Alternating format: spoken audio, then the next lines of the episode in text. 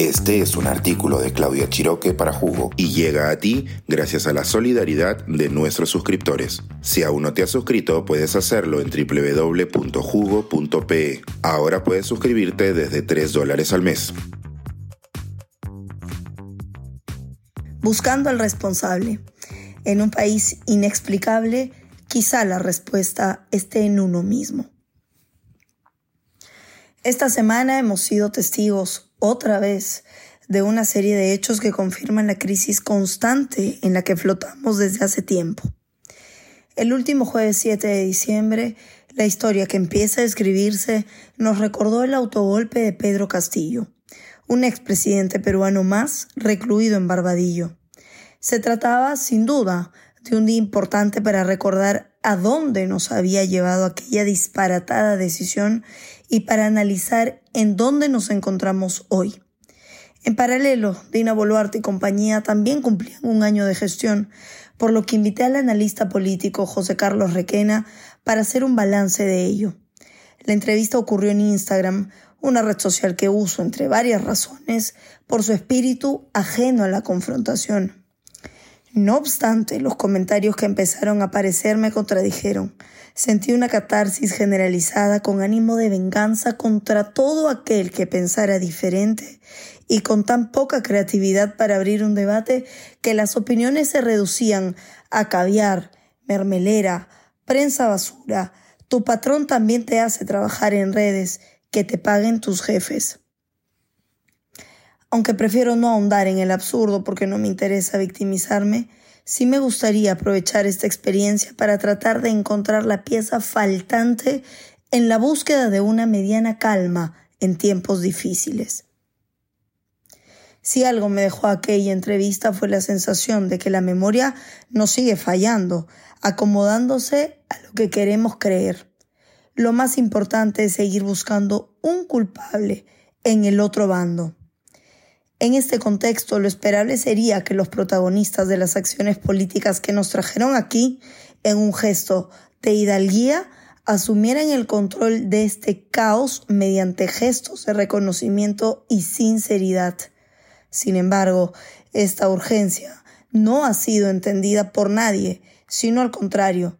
A la presidenta y su gobierno les hacen más ruido las comparaciones y como si se tratara de un berrinche, han decidido esforzarse para que su caballo de batalla sea un yo no fui, fueron otros.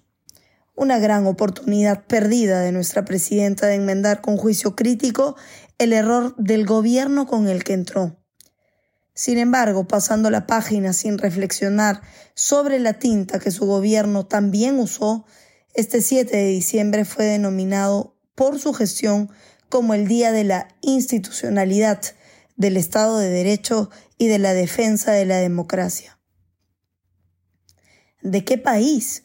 me preguntaba, si en la antesala a ese anuncio se había suspendido del cargo a la fiscal de la Nación, según tesis fiscal, por ser la presunta líder de una organización criminal. No hay sentido de realidad ni escrúpulos para querer tapar el sol con un dedo y hacerlo en nombre de millones de peruanos. La mayoría de peruanos nos preguntamos, ¿quiénes son las voces autorizadas en este momento? La presidenta cuyo principal pasivo son las pérdidas humanas en un mapa del conflicto social que en cualquier momento vuelve a estallar. La misma que exige el pago de 428 mil soles, incluida canasta navideña, a su anterior empleador, la RENIEC. ¿O es el Premier que bendice a su círculo de amigas con beneficios estatales, o peor aún, a una fiscal suspendida que es apoyada por un círculo investigado por lavado de activos?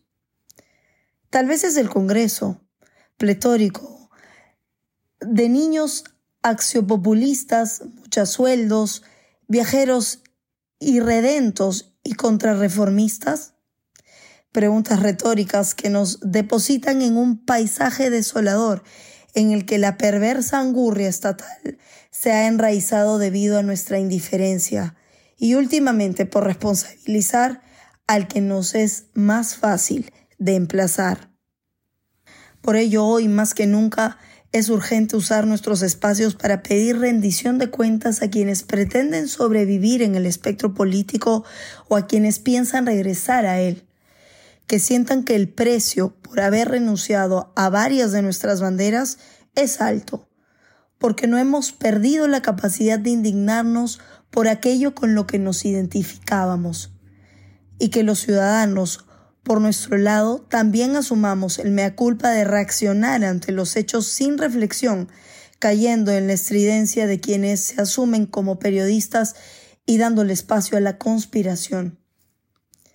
Como mencionó José Carlos Requén en la entrevista, hemos pasado del alivio y de la gran expectativa de salir del desmontaje institucional y corrupción que significó el gobierno de Pedro Castillo a una gran decepción e impaciencia sin expectativas con el gobierno de Dina Boluarte.